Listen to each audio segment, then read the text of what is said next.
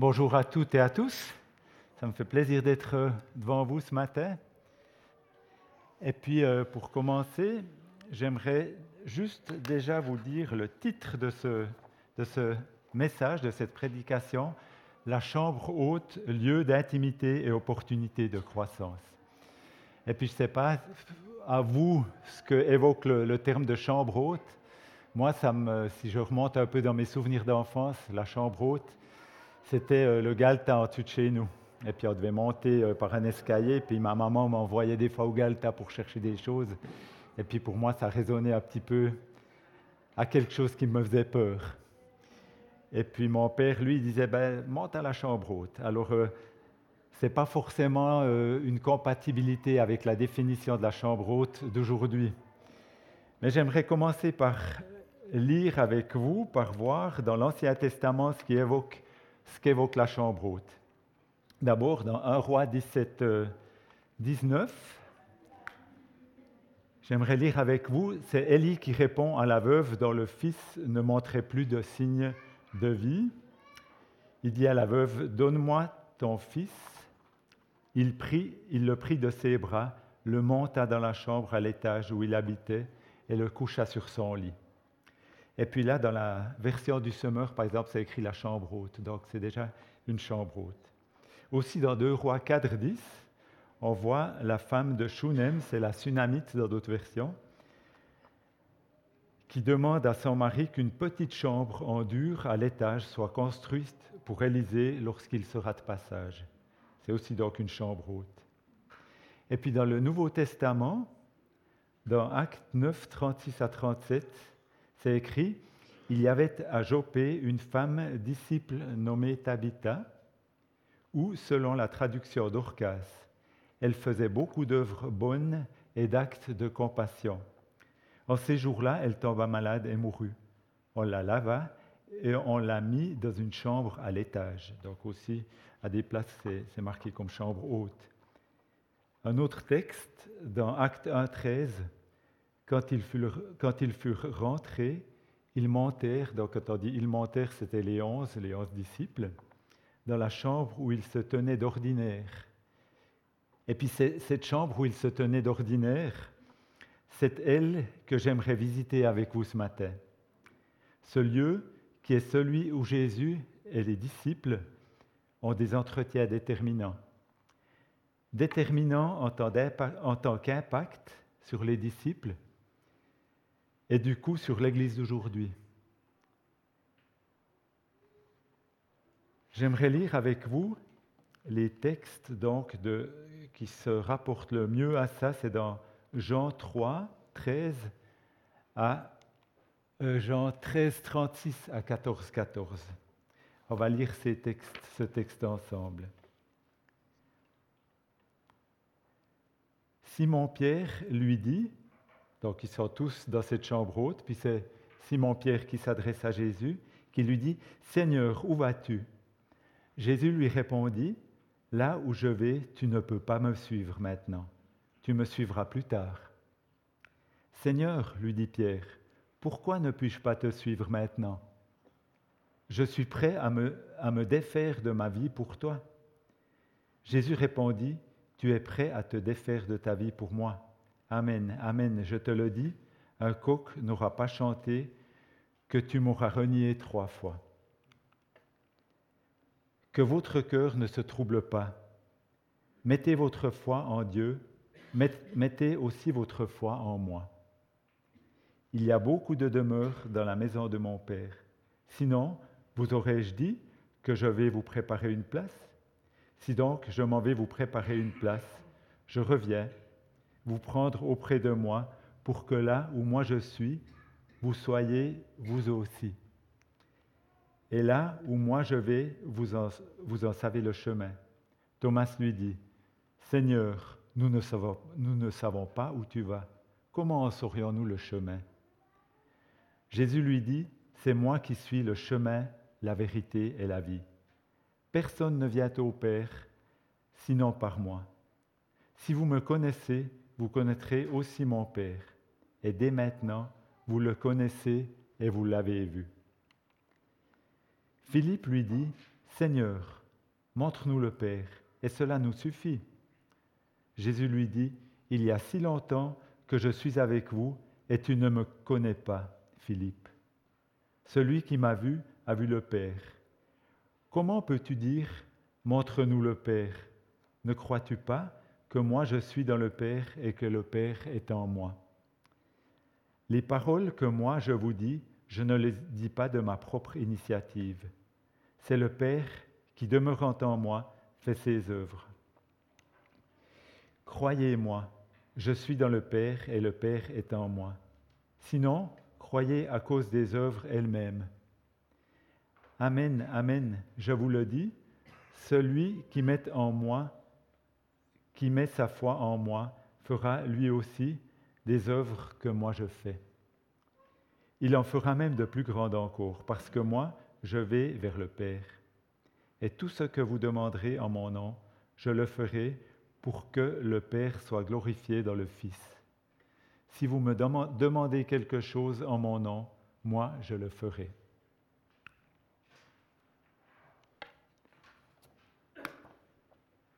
Jean est celui des quatre évangélistes qui, rédige le recueil le plus complet des paroles prononcées dans la chambre haute.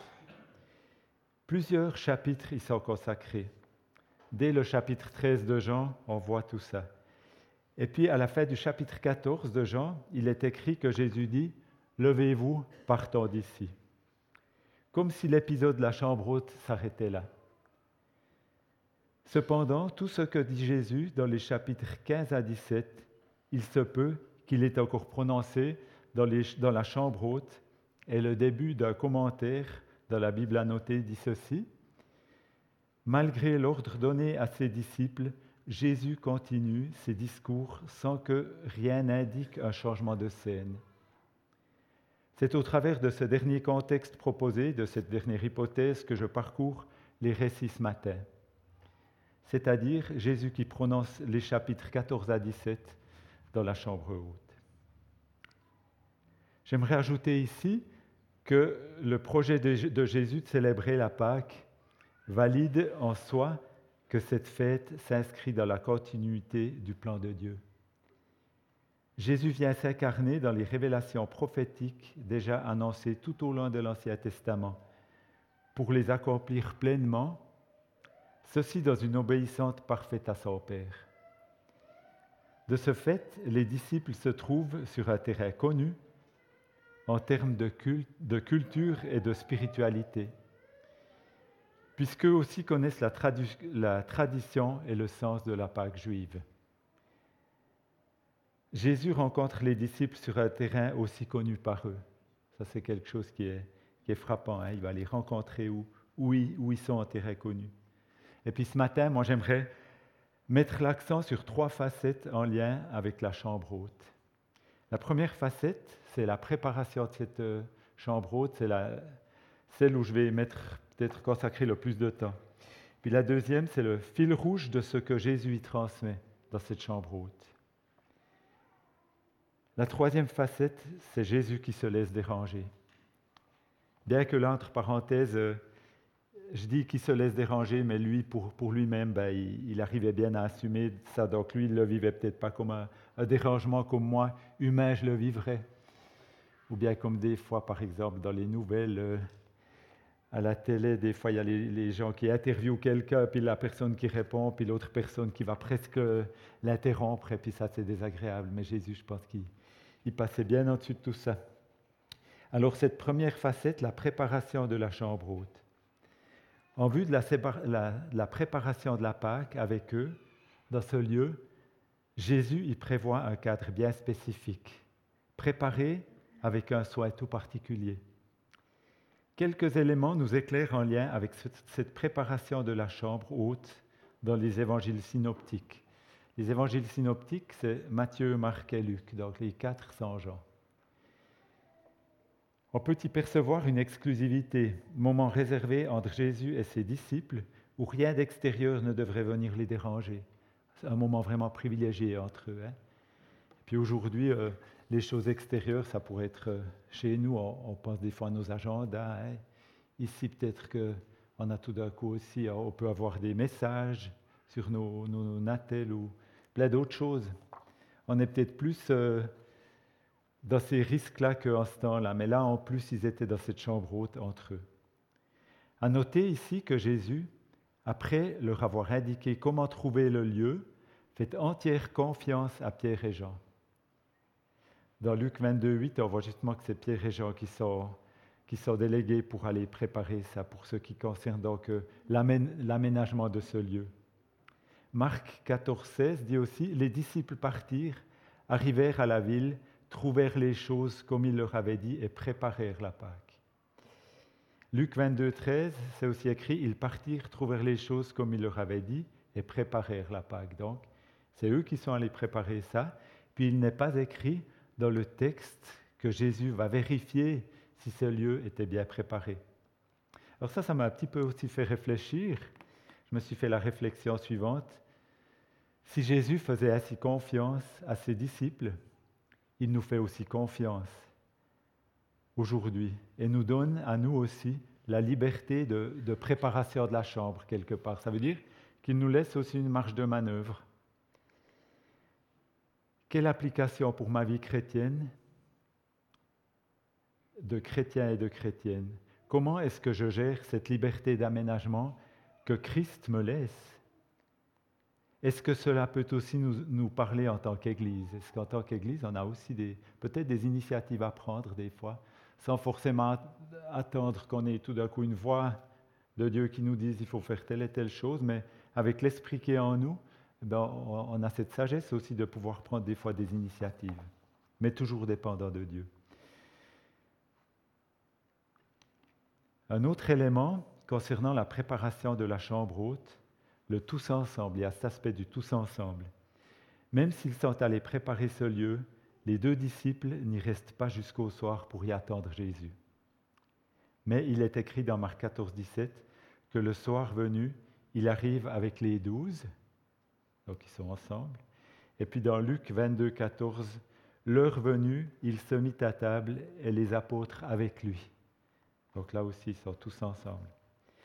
Cela vient comme mettre un accent particulier sur le vivre ensemble de cette célébration, car ensemble dès le début. Occasion pour s'attendre puis s'accueillir les uns les autres. Mais ce qui fait la valeur et apporte un sens profond à ce rendez-vous, c'est qu'il se trouve être le résultat, ce rendez-vous, donc il se trouve être le résultat du vif désir de Jésus. C'est écrit dans Luc 22, 15, il leur dit, j'ai vivement désiré manger cette Pâque avec vous avant de souffrir. Et puis la mise en mouvement de ce vif désir. Donc Jésus, il n'en est pas resté à ce vif désir, il l'a mis en exécution, ce désir. Il a, il a rendu ce désir concret. Ceci dit, les ingrédients sont réunis pour constituer le terreau idéal favorisant une réceptivité optimale dans une atmosphère de confiance pour les disciples. Celui que Jésus aimait était placé, était euh, placé contre le sein de Jésus, c'est marqué dans, dans Jean 13, 23. Alors ça me fait penser, c'est vrai, une atmosphère de confiance, de convivialité, en suisse allemand, on dirait Hey Malik, hein, c'est quelque chose, il y a tout qui devait être beau comme ça. Il n'y avait pas de la suspicion. Donc là, c'était vraiment le, terrain idéal, le chemin par lequel, pour, pour que Jésus puisse leur expliquer tout ça. Donc il ne leur a pas vite expliqué ça dans un, un contexte de stress, mais dans ce terrain-là, il a pu leur expliquer, par exemple, euh, des thèmes de haute importance, comme le chemin par lequel devra passer leur maître, et comment le présent groupe sera éprouvé par la trahison, le reniement. Aussi l'importance de croire en Dieu et en Jésus, c'était un autre thème. Jésus, le chemin vers le Père. Jésus qui révèle le Père. La place préparée au ciel pour les enfants de Dieu. L'envoi du Saint-Esprit, c'est tous des, sujets qui pour nous ben, font, des fois plus qu'un message entier, hein, puis qui sont lourds de sens, très significatifs l'importance de l'interdépendance père-fils, fils-enfant, aussi les enfants donc nous, l'œuvre du Saint-Esprit, aussi la séparation imminente des disciples d'avec leur maître, ça devait aussi être difficile à aborder ça, de dire ben, on va bientôt se séparer. La prière de Jésus, la relation entre le Père et Jésus. Tous des thèmes si importants et que Jésus choisit de transmettre dans ce climat de confiance, de convivialité, de la chambre haute, préparés tout spécialement pour vivre cette transmission. Donc ces chapitres 13 à 17 ont été appelés le testament spirituel de Jésus, notamment par le prêtre catholique Jean Delorme qui écrit ainsi, il écrit ça, avant le récit de la Passion, le quatrième évangile rapporte un long entretien de Jésus avec ses disciples. Il les prépare à son départ et leur apprend à vivre sans sa présence à leur côté, comme à des amis avant de les quitter. Il laisse, euh, il laisse un véritable testament spirituel, l'essentiel de ce qui leur permettra de vivre selon son esprit s'y trouve condensé. Pour nous, peuple de Dieu, aujourd'hui, nous n'avons pas le privilège de voir Jésus comme l'ont vu les apôtres, c'est clair. Cependant, nous disposons du grand privilège d'accéder aux paroles écrites de Jésus qui nous enseignent à vivre sans sa présence physique à nos côtés. De plus, nous bénéficions de la présence du Saint-Esprit qui, qui nous, aide à comprendre les textes. Et puis, cette préparation de la chambre haute en vue de la rencontre avec Jésus m'a tout d'un coup fait penser à pas mal d'autres aspects, à d'autres préparatifs, dont un où Jésus lui-même nous donne une recommandation claire en vue de la rencontre personnelle avec lui. Puisqu'il nous dit ceci dans sa parole, mais toi, quand tu pries, entre dans la pièce la plus retirée, ferme la porte et prie ton Père qui est dans le secret, et ton Père qui voit dans le secret te le rendra. Ce dessin, il est peut-être un peu anachronique, mais en même temps, il nous montre les enjeux qui sont derrière. Hein. Il nous montre, euh, oui, il y a vraiment quelque chose derrière la prière. Il y a des armes, une armure. Tout à l'heure, nous prendrons le repas du Seigneur. Rendez-vous aussi avec lui que nous pouvons préparer. Préparer dans nos, dans nos pensées, aussi dans notre esprit.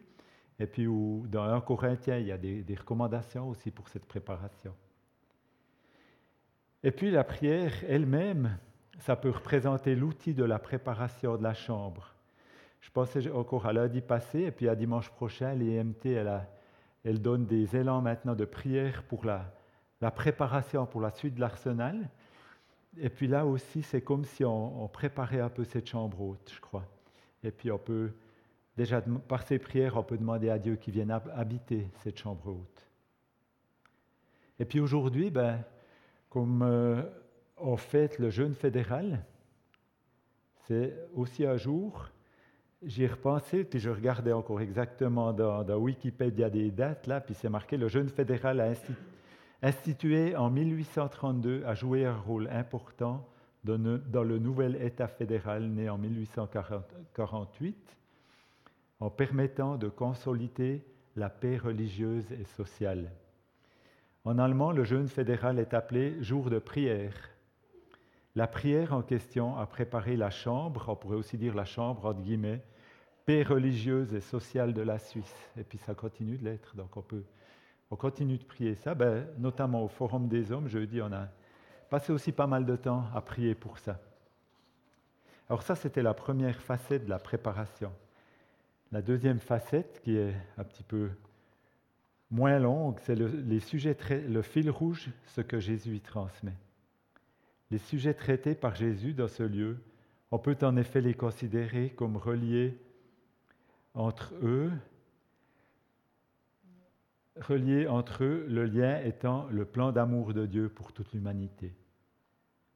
Concernant le thème de l'amour, le commentaire, commentaire dans la Nouvelle Bible seconde, il dit ceci, le mot amour et le verbe aimer n'apparaissent que six fois dans les douze premiers chapitres de Jean, mais dans les chapitres 13 à 17, donc là il, où il en est parlé par rapport à la chambre haute, il est cité 31 fois. Sans la présence de l'amour de Dieu, est-ce que ces thèmes, donc tous ceux que j'ai aussi énumérés avant, est-ce qu'ils auraient un, plein sens? L'amour que Jésus enseigne à ses disciples d'entrée, il enseigne à le vivre concrètement et non uniquement en parole. Puisqu'au premier verset du chapitre 13, il dit ceci, Avant la fête de la Pâque, sachant que l'heure était venue pour lui de passer de ce monde au Père, Jésus qui avait aimé les siens, qui étaient dans le monde, les aima jusqu'au bout. Là, Jésus lave les pieds de ses disciples. Pour ça, il a mis le comble à son amour. D'ailleurs, il dit même plus tard, vous devez vous laver les pieds les uns les autres. Ça, ça m'a aussi fait réfléchir. Puis, toujours au même endroit, au verset 34, il donne ce commandement nouveau, que vous vous aimiez les uns les autres, comme je vous ai aimé, que vous aussi, vous vous aimiez les uns les autres. Et puis cette invitation à aimer continue d'être exprimée par Jésus juste après le passage lu tout à l'heure au verset 15, au chapitre 14. Si vous m'aimez, gardez mes commandements. Donc on voit que tout est tissé par l'amour, soit que Dieu nous donne, soit que Jésus donne, soit lequel nous sommes invités à lui donner ou à nous donner les uns les autres. Puis à la fin du récit, sur le cep et les sarments, il est écrit dans Jean 15, 17, Ce que je vous commande, c'est que vous vous aimiez les uns les autres. Et finalement, où Jésus prie son Père pour ceux qui croient en lui, au verset 26 du chapitre 17, juste avant que Jésus s'en aille au jardin de Gethsemane, il dit ceci, Je leur ai fait connaître ton nom et je le leur ferai connaître, pour que l'amour dont tu m'as aimé soit en eux comme moi en eux. Je vous invite à rester encore un tout petit moment dans cette chambre haute, justement par Jésus qui se laisse interrompre, qui se laisse déranger, qui, oui, en tout cas, qui est à l'écoute des gens qui viennent vite lui poser comme ça des questions. Pour répondre aux trois questions personnelles, donc ça, on l'a lu avant dans le texte, hein, où il y a eu les interventions de ces, trois disciples. Donc, pour répondre aux trois questions personnelles posées respectivement par Pierre, Thomas et Philippe, Jésus y prend un soin particulier de leur apporter une réponse solide qui va au-delà même de chacune des questions initiales posées. En même temps, les réponses de Jésus sont adressées personnellement à Pierre, Thomas et Philippe, et puis en même temps, elles sont destinées au groupe entier des disciples. Donc par exemple, quand, Pierre lui a posé la question,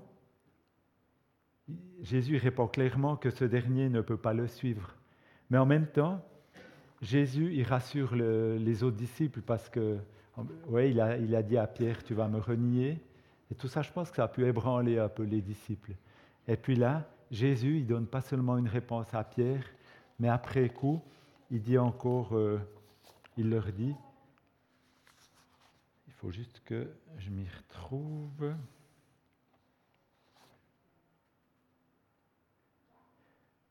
Oui, en fait, il dit que votre cœur ne se trouble pas. Et puis ça, c'est important il voit, je pense, que, le, groupe est ébranlé. Puis Jésus, il connaît les soucis de ses disciples, il connaît les soucis de son peuple aussi aujourd'hui, de moi aujourd'hui, et puis il sait aussi à quel moment il, peut me rassurer. Jésus, donc, il rebondit, sur l'intervention de Pierre en l'utilisant comme pour d'entrée pour révéler à ses disciples un descriptif aussi du lieu qui les attend. Jésus explique à ses amis que s'il s'en va, c'est aussi pour leur préparer une place.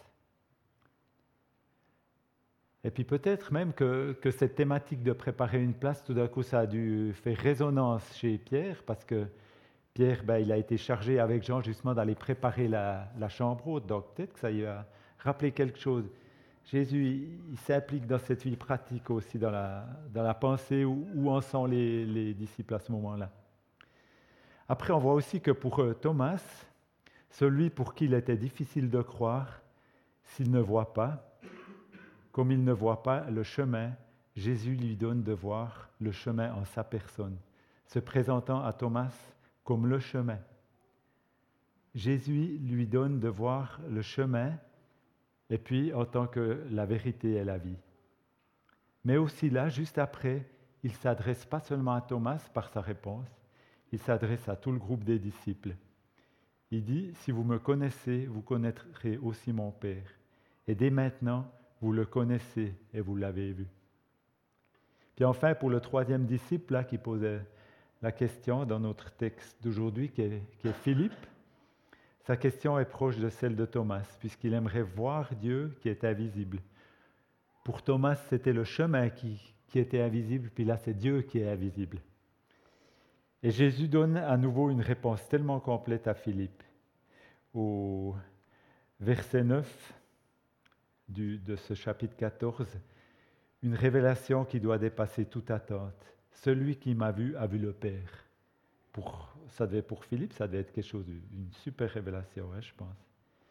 Comme Jésus a rendu le chemin visible à Thomas en sa personne, il rend Dieu visible à Philippe en sa personne.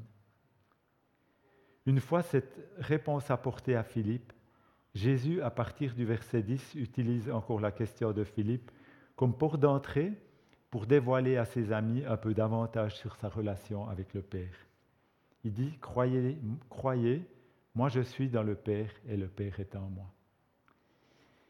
Puis, conscient de leur difficulté à comprendre et à croire justement que le Père est... Oui, pour eux c'est difficile à comprendre. C'est un petit peu comme s'ils voulaient mettre la barre plus bas, Jésus. Moi, je le comprends un peu comme ça. Et puis, tout d'un coup, il dit, sinon, croyez à cause des œuvres elles-mêmes. Contentez-vous peut-être de croire à cause de, de, ce que je fais, des miracles que je fais. Moi, je le comprends un peu comme ça. Si vous le comprenez aussi autrement, on peut toujours en parler après, c'est intéressant. Cela m'impressionne aussi de voir qu'en répondant personnellement aux questions de ces trois disciples, Jésus répond à chaque fois à tout le groupe. Quelle répercussion, quelle puissance et quel potentiel de vie dans les paroles de Jésus. Et par sa parole, sa, réponse, elle parvient à son Église encore aujourd'hui. Ce qu'on entend là aujourd'hui, ben c'est quelque chose, moi ça me remue encore de, voir celui qui m'a vu a vu le Père. C'est vrai que c'est fabuleux de se dire, ben oui, celui qui a vu Jésus, nous on le voit par sa parole, ben on peut voir le Père.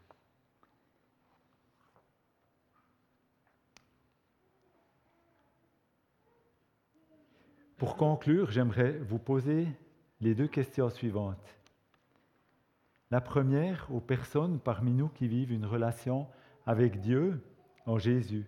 Est-ce que, à l'instar de Pierre, Thomas et Philippe, notre lien de confiance avec Jésus nous offre la liberté de l'interrompre, de le déranger, à mesure que des questions viennent habiter notre cœur? C'est vrai, le, fait de, prendre ce risque, ben, ça peut faire aussi qu'on reçoive des réponses qui peuvent nous, aider à en faire bénéficier le groupe, notamment l'Église. Et puis c'est vrai que c'est aussi bien à méditer en tant qu'Église. Et puis l'autre question, j'aimerais la poser aux personnes parmi nous qui ne connaissent pas Dieu, qui en ont peut-être rarement entendu parler, ou peut-être sont en conflit avec lui. La question pourrait être la suivante. Est-ce que je ressens le désir d'entrer ou d'entrer à nouveau dans une relation avec Dieu, Jésus, le chemin, la vérité et la vie Je vous invite à prier encore.